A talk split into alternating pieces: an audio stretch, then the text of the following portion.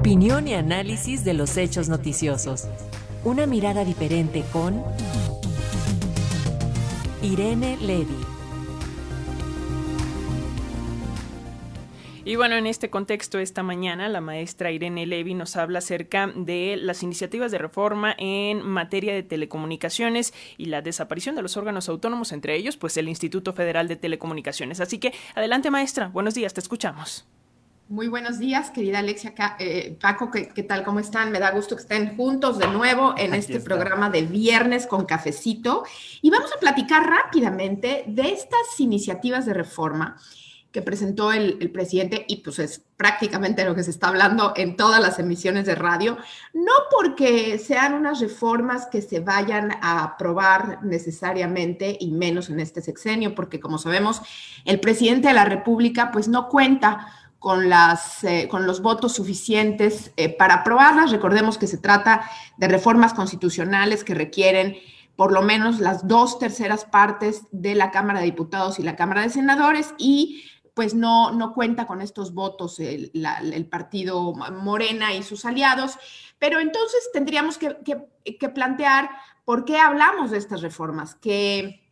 ¿Qué sentido tendría hablar de unas reformas que sabemos que en este sexenio no pueden ser aprobadas? Eh, y bueno, pues la respuesta es porque en un caso, en, que, en el caso en que gane la candidata de este partido Morena, pues eh, será según ella ya lo dijo, la plataforma o parte de la plataforma electoral y de parte de su programa político para el sexenio que iniciará a finales de este año. Es por eso que puede valer la pena eh, hablar de ellas y también porque significa, en mi opinión, un um, resumen, una eh, un sumum, como en algún momento lo dije, es como la cima, el resumen de lo que el presidente de la República, Andrés Manuel López Obrador, hubiera querido hacer, pero no hizo, y que también de alguna manera pues sorprende que presente estas reformas al final durante todo este tiempo. También recordemos que incluso si gana la candidata de Morena, pues se requerirían las dos terceras partes del Congreso para aprobar estas reformas, no basta con que gane ella sino esto. Y ese es precisamente el objetivo del presidente López Obrador con estas reformas, atraer votantes al Congreso, porque al parecer, según nos dicen las encuestas, aunque nunca se sabe esto, los votantes eh, para el candidato presidencial favorecen a Morena eh, por el momento, pero no sabemos todavía bien cómo se va a repartir al momento los votantes al Congreso y esta es una especie de zanahoria para que los votantes digan, ah, bueno, pues ese es el proyecto de, de, Claudia y de López Obrador, que parece ser lo mismo, y entonces, bueno, pues vamos a votar también por el Congreso para que se lleven a cabo estas reformas. Y en concreto, en materia de telecomunicaciones, diría, ya que, diría yo que hay dos cosas principalmente que resaltar. Primero, el hecho de que se reforma la Constitución o se estaría reformando la Constitución para convertir el servicio de Internet en un servicio estatal. Es decir, como está redactado ahorita, aunque no es lo que nos dijeron, pero la redacción, si se aprobara el día de hoy, el servicio de Internet ya no podría ser prestado por empresas eh, particulares, sino que sería prestado solamente por el Estado. Y la gran pregunta es, ¿confiamos los mexicanos más en una empresa particular o en una empresa del Estado, cuando ha demostrado eh, a lo largo del tiempo que las empresas del Estado en general, no solamente en México, no son empresas eficientes, eficaces, eh, no, no tienen competencia y por lo tanto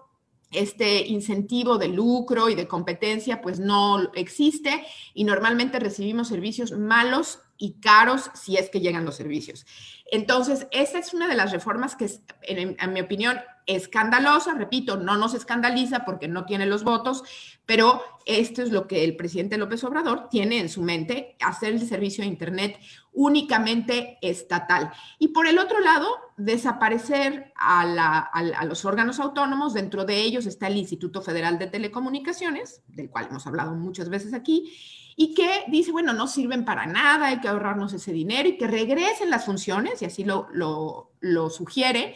a la Secretaría de Comunicaciones y Transportes, de las cuales habían salido ya en, en, antes inclusive del 2013, porque existía la COFETEL como órgano desconcentrado. Ya salió el Instituto Federal de Telecomunicaciones a decir, momento,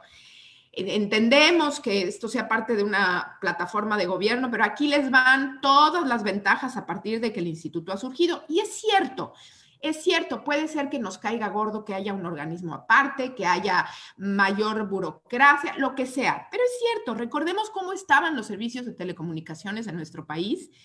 antes del Instituto Federal de Telecomunicaciones de 2013, antes de esta reforma, dice el instituto que disminuyeron entre 2013 y 2023 los precios 31.7%, mientras que la inflación aumentó o fue de 62% en ese mismo periodo. Eh, y, no son números que nos dicen, pensemos cómo eran nuestros servicios antes, existía la larga distancia. Ahora, somos, eh, no en todos los países ha desaparecido la larga distancia nacional.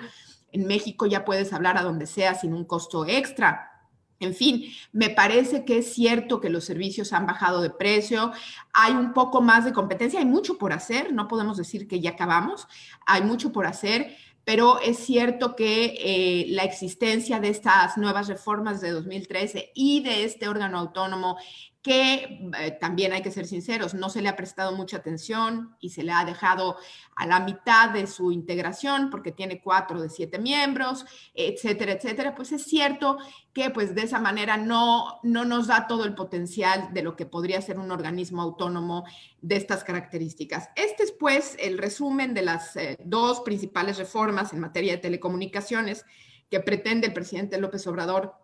votar, pues eh, si la gente quiere que los servicios de Internet regresen al Estado o más bien sean del Estado cuando el Estado ha demostrado que no ha podido ni siquiera llegar a los lugares más recónditos que no tienen Internet, bueno, pues ya saben eh, que tendrán que, que, apoyar estos, estas, estas reformas. Pues este es mi comentario por hoy y les deseo muy bonito fin de semana.